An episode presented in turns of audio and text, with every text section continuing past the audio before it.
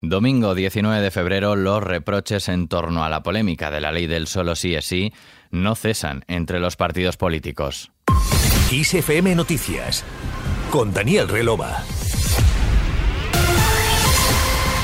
Comenzamos desde el ala socialista del gobierno. El ministro de Presidencia, Relaciones con las Cortes y Memoria Democrática, Félix Bolaños, en una entrevista con el Huffington Post, ha asegurado que la polémica que ha surgido en las últimas semanas acerca de la ley del solo sí es sí se debe a un problema que nos ha venido dado. El ministro asegura que siguen trabajando y afirma que hay un consenso bastante amplio en modificar la ley.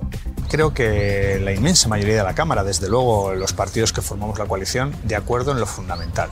La ley ya tiene unos efectos que no eran queridos, Nadie quería revisar penas a agresores sexuales y por tanto hay que modificar la ley, hay que evitar que eso ocurra a futuro y hay que mantener en el centro el consentimiento, que fue la gran lucha feminista en aquellas manifestaciones tan multitudinarias del 8 de marzo y hay que mantenerlo. Sobre esa base nosotros hemos presentado una solución y la hemos presentado en el Congreso de los Diputados.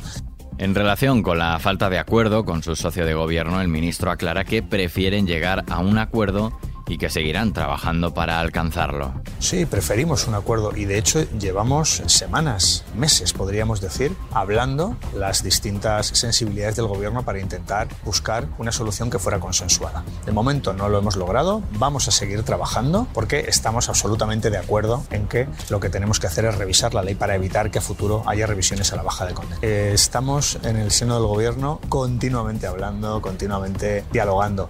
Sin embargo, el portavoz de Unidas Podemos, Pablo Echenique, no dice lo mismo y ha asegurado que el PSOE no quiere sentarse a negociar la reforma de la ley y ha recalcado que su formación lo seguirá intentando porque esto se soluciona mediante el diálogo, ha dicho. Asimismo, ha insistido que Podemos no busca visibilidad porque de ser así harían públicas un montón de propuestas o serían ellos los que meterían una ley unilateral en el Congreso. Pero eso no lo hemos hecho nosotros, ha sido el PSOE, ha subrayado. Por último, Echenique ha recalcado que están intentando proteger el consenso en el centro del Código Penal. Nosotros estamos trabajando para proteger el consentimiento y queremos hacer pública una propuesta cuando haya un acuerdo en el seno del gobierno, también para proteger la unidad del gobierno de coalición. Desde el PP, este domingo ha sido el coordinador general del partido, Elías Bendodo, quien ha acusado a Sánchez de querer reformar la norma por intereses electorales. Este gobierno es el que más daño ha hecho a la seguridad de las mujeres con esta ley, pero la culpa no es de Podemos ni de la ministra Montero.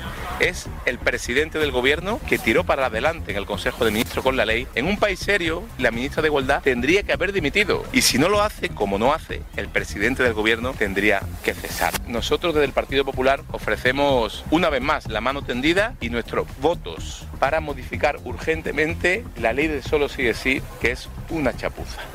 Así lo afirmaba ante los medios en Badalona junto al líder popular en el municipio barcelonés, Xavier García Albiol.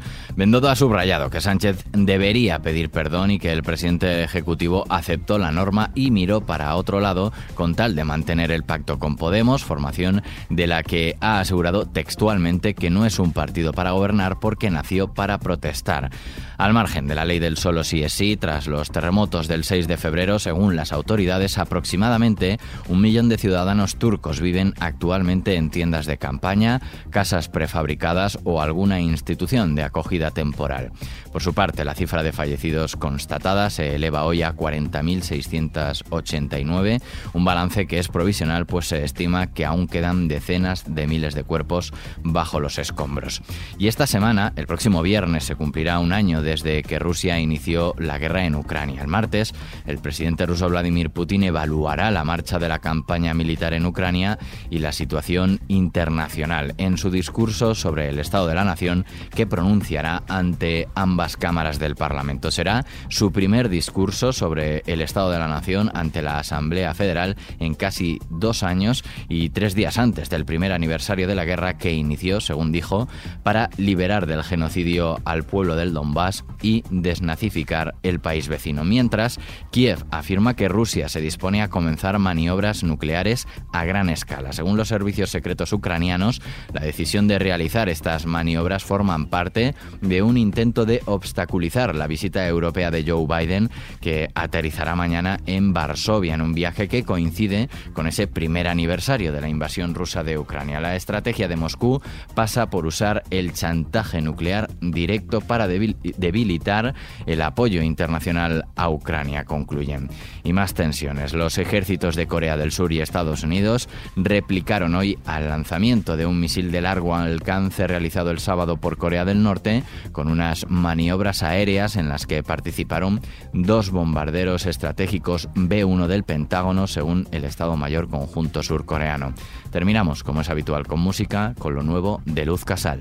Estaba escrito que nosotros creceríamos destinados a querernos.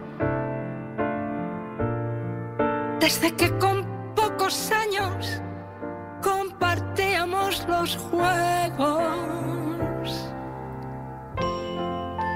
Las ventanas de mi alma es el próximo disco de Luz Casal que verá la luz el próximo 24 de marzo. Se trata de su trabajo más personal y autobiográfico de su trayectoria, 12 canciones que representan sus emociones y sus deseos. La artista nos presenta ahora estaba escrito el segundo adelanto de su próximo álbum. Hace poco publicaba el primer adelanto del disco que saldrá en marzo, el sencillo Hola, ¿qué tal? Aquí cerramos este podcast de XFM Noticias con Antonio Alfonso Hernández en el control técnico y un servidor, Daniel Relova. La música sigue en XFM con toda la información cada hora en 90 segundos. Saludos.